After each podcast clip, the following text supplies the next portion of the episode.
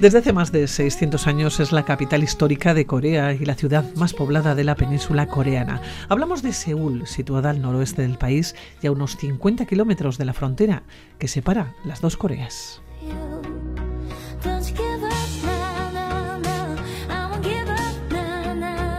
Es la cuarta economía metropolitana del mundo, solo por detrás de Tokio, Nueva York y Los Ángeles, y cuenta con unos 10 millones de habitantes, una ciudad inmensa en la que perderse.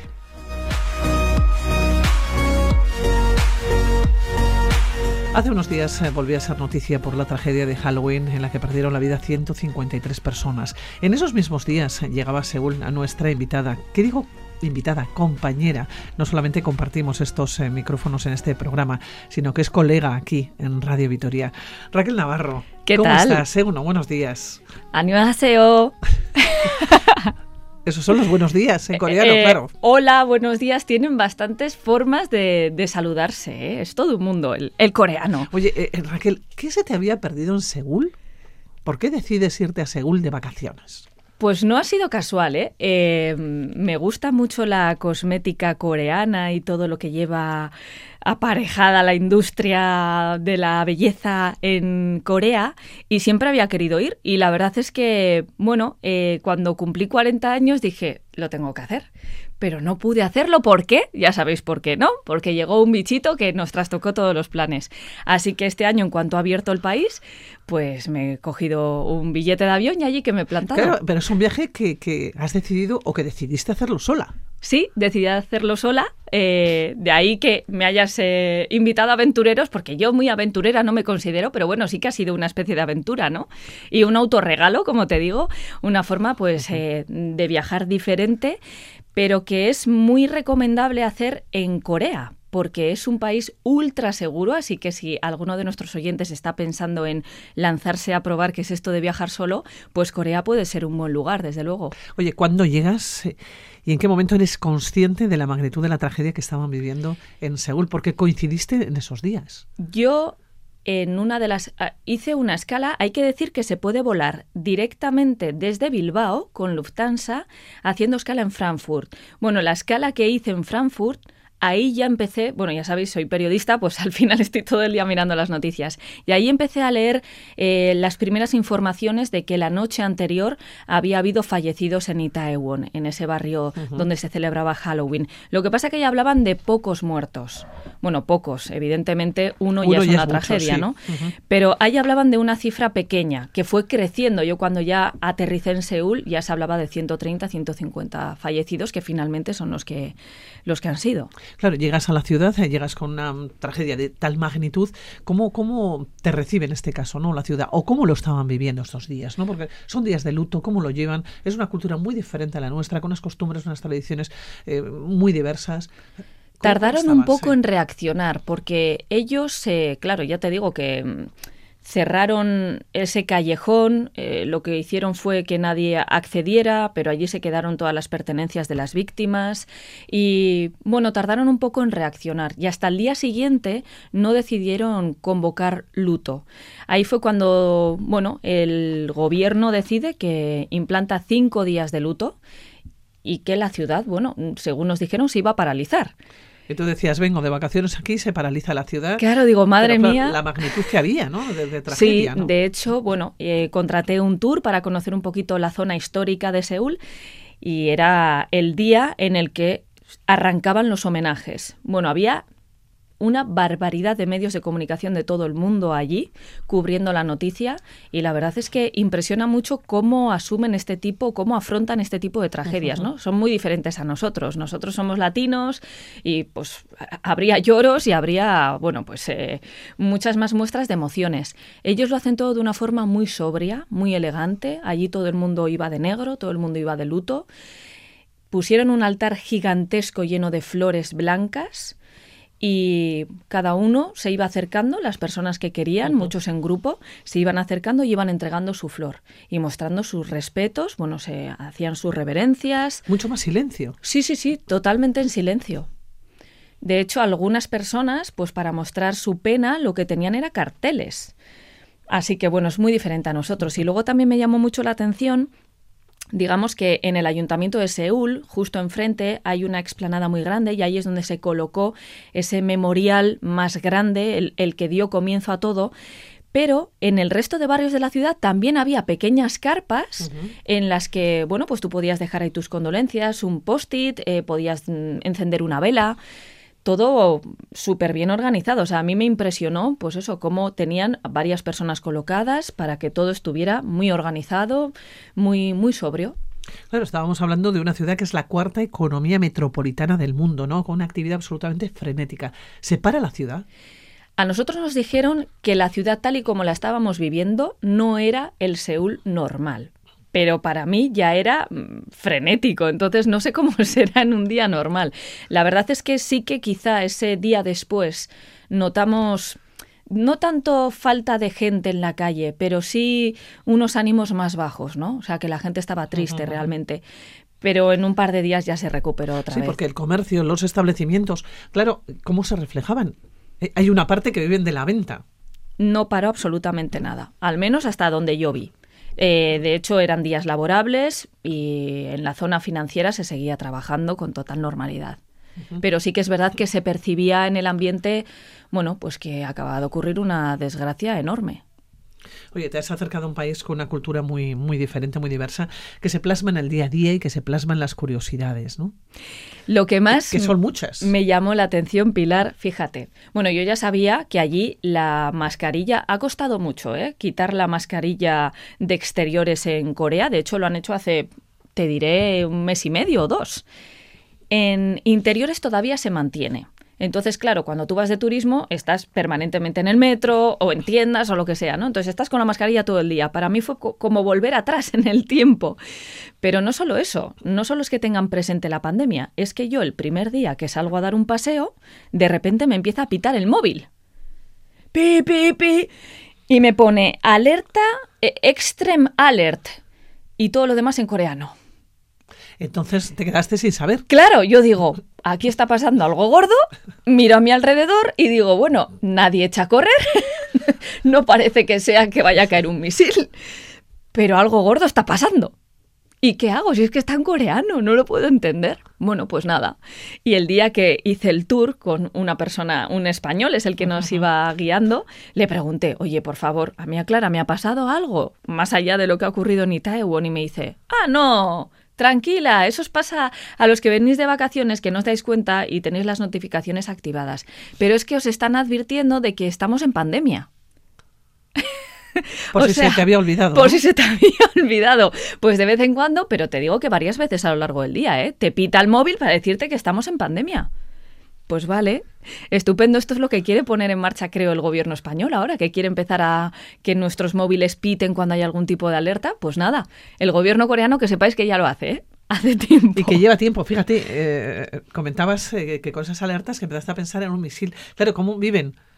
En Seúl, siendo vecinos de un país que permanentemente les amenaza. Están a 50 kilómetros de la línea, ¿no? y que mientras, mientras estaba allí, también. también movilizaron al ejército por primera vez desde 1950. Así que, yo decía, Dios mío, este viaje está agafado o algo. No, no, no, pues no, no pasó nada y de hecho ellos no tienen ningún tipo de miedo del vecino de arriba. No, se han acostumbrado quizás a vivir siempre con esa amenaza permanente. Yo creo que no se la toman en serio. No sé exactamente, no, no llegué a profundizar tanto, ¿eh? pero ellos no tienen ningún miedo. Yo creo que ni siquiera están las noticias. Así que nada, ellos siguen su día a día tan, tan tranquilos. Oye, y tú seguiste tu día a día también con esas curiosidades, con esas diferencias. ¿De qué te llamó la atención? Mira, eh, hay una cosa por la que viaja mucho la gente a Corea, porque normalmente cuando tú quieres eh, conocer, mm, bueno, pues eh, Asia, seguramente te decantes por otros países. Y si te llama la atención pues toda la cultura y tal, pues seguramente te vayas a Japón. Corea o China, quizá, pero Corea se queda un poco en el limbo, ¿no? Nadie sabe qué, qué, hay en Corea. Bueno, pues en Corea, sobre todo, y además es lo que el gobierno fomenta turísticamente hablando, tenemos esa cosmética coreana y toda la industria de la belleza. Muchísima gente viaja por ello, pero una gran mayoría visita Corea por el K-Pop, la industria musical coreana que es una de las industrias más potentes del mundo, cotizan en bolsa, sus idols, sus ídolos, son semidioses prácticamente. Y bueno, pues muchísima gente viaja a Seúl y a Corea por tener recuerdos de ellos, por conocer más de cerca lugares por los que ellos han pasado. Bueno, ya si ves un concierto de ellos, pues me imagino que allí tiene que haber desmayos y tiene que haber de todo, porque para ellos son de verdad dioses y conocía a bastantes personas que habían viajado a Corea por ello, sí, sí, siguiendo un poco los pasos de sus ídolos coreanos. Luego también tienen una industria cinematográfica propia, que son los K-dramas, los dramas coreanos, las telenovelas, digamos, y muchísima gente está enganchadísima, como con las turcas. Bueno, pues las coreanas será la siguiente que veamos. Eso será lo siguiente que llega aquí, pero que hay muchísima gente a la que le fascina toda esa cultura que envuelve a Corea, tanto musical como cinematográfica. Oye, la gastronomía, la gastronómica. La gastronomía es muy buena muy desconocida pero muy buena. Eh, les gusta mucho hacer barbacoa y en esto se parecen un poco a los vascos porque es, eh, bueno, similar a cuando nosotros nos vamos a comer eh, la chuleta y la sidra. ¿No? Cuando nosotros vamos a la sidrería a nuestro menú tradicional, pues ellos hacen algo parecido. Lo que hacen es eh, colocan carne, carne cruda, y ellos la van cocinando ahí en el restaurante. Todo, por supuesto, acompañado de verduras, porque aquí todo va con verduras y arroz. Y no, la verdad que la comida muy bien, me gustó mucho. Eso sí, aviso a navegantes, allí todo es picante. Súper picante picante y muy dulce. Les encanta el dulce. Incluso unas patatas fritas llevan dulce. Las cosas que para nosotros son saladas llevan un punto dulce, todas. Oye, ¿hay mercadillos en la calle? Muchísimos mercadillos. Incluso de comida. Sí, sí, sí, sí. Vamos, la comida callejera allí es eh, súper normal, la consumen a diario. Cosas rarísimas, por cierto, yo qué sé, me encontré, por ejemplo, cangrejos empanados y cosas así. Y es súper barata y la verdad ¿Cangrejos empanados? Sí, entre otras cosas raras. Había cosas que evidentemente no sabía lo que eran y no me lancé a probarlos. Pero bueno, ahí están, para el que sea valiente. Y sí, sí, la gastronomía es muy buena y merece la pena conocerla. ¿eh? Callejeando por las calles que callejeaste, desde luego mucho, has tenido días, eh, desde luego, para hacerlo. ¿Qué más eh, te, ha llamado la atención? Porque tú habías viajado de alguna manera porque estabas, bueno, enganchada ¿no? con la cosmética, nos decías al comienzo, la cosmética, claro. ¿Cómo es? Pues mira, estuve en el barrio de Gunman, que te suena, ¿no? Opa Gunman Style. Bueno, pues ese barrio es lo más parecido, digamos, al Times Square de Nueva York. Está lleno de rascacielos, de pantallas y de clínicas de estética. Entonces es común ver a gente que se ha operado y que va con las vendas y cosas. Yo me hice un tratamiento muy, muy simple que te puedes hacer aquí en Vitoria en cualquier sitio y seguro que maravillosamente. Eh, nada, pues una limpieza y tal, pero lo quería probar. una vez que uno va. Hombre, yo este quería vivir esa experiencia. Digo, bueno, vamos a ver cómo tratan aquí. La verdad que me ofrecieron un, sinfín de tratamientos que aquí no han llegado todavía. Están a años luz, desde luego.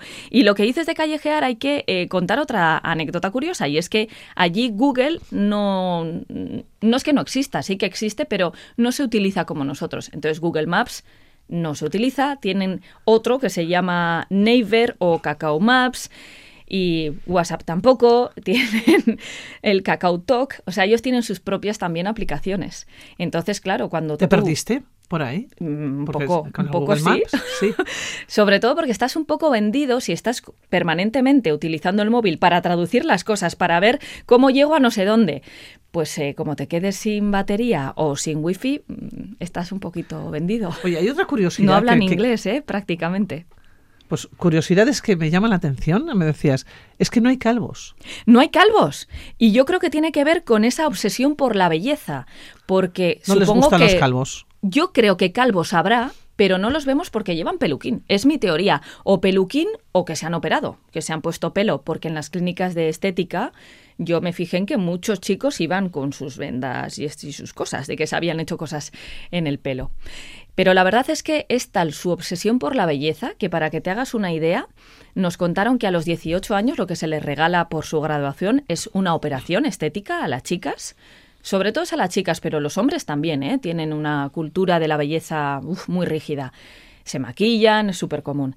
Entonces, eh, no solo es que ellos vivan permanentemente eh, intentando ser perfectos, que de hecho se acercan mucho a la perfección, pero no tienen ni una arruga, es impresionante, sino que les gusta mantener la mascarilla en la calle, que recordemos no es obligatoria, para no tener que maquillarse.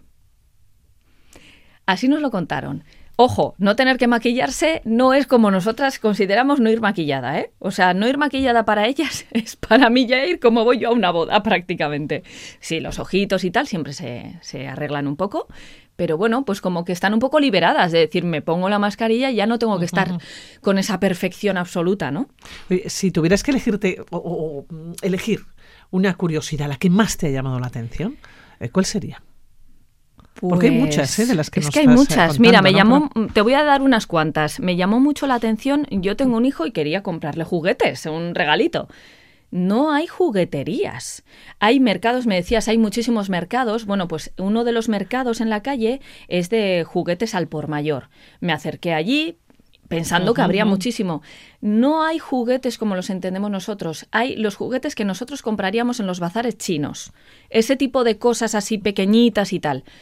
Pero no hay jugueterías como las conocemos nosotros. Eso me llamó mucho la atención. Luego que en el metro eh, tienen una parte para las embarazadas, eh, los mayores, las personas que, bueno, que estén impedidas por cualquier motivo y se respeta absolutamente el silencio total que hay en el metro. Eh, la ropa van homogéneos totalmente. No hay colores. Todos van de blanco, negro, como mucho azul oscuro y beige. Mm, no se puede probar ropa en las tiendas. La mayoría no tienen probadores y las que lo tienen mm, te permiten probarte ropa con muchas ¿Y limitaciones. cómo lo haces, claro? Pues eh, yo no me compré nada, porque claro, digo, pero ¿cómo? Pues es que no podéis acertar así, hijas mías de mi vida. Entonces, pues no sé, no sé cómo lo harán ellas. No sé, me parece complicadísimo, porque sí que te dejan como colocártelo por encima y mirarte en el espejo, pero solo las partes de arriba, o sea, todo era como muy... No, pero esto no se Muy puede pulcro, probar. ¿no? Sí, o- y solo se puede probar tres cosas, y, y nunca tal. Y si la mancha lo tiene que pagar. Y yo dije, jolín, madre mía, nosotros estamos aquí acostumbrados a entrar y probarte pues con total normalidad, pues allí no. Y otra cosa curiosa, si van a salir de fiesta, en la mayoría de los eh, clubs locales no se puede entrar si tienes más de 30 años. En los clubs. Eso es, en cualquier bar. Así que imagínate, ¿eh? Los de más de 30 años en casa. Yo tengo excusa, no pude salir. Los demás pues se irán al karaoke o yo qué sé, pero no, no se puede entrar. Raquel, ¿volverías? Por supuesto, volvería no, es que voy a volver. Voy a volver y os voy a traer potingues. Bueno, espera, espera, espera. Voy a traer, no, que ya te he traído. Ah, qué bueno. Pero es que esto te lo tienes que poner ahora mismo. Ahora mismo. Mascarilla de placenta. ¿Te animas? Venga, me animo porque terminamos ahora mismo el programa. Eh, Me lo pongo mientras continúa. ya aquí vas a ver, sintonía de Radio 20 Victoria, años menos con esto. Que no me va a ver nadie. Raquel Navarro, un placer como Un siempre. abrazo. Cuídate, Agur, compañera. Kansanira.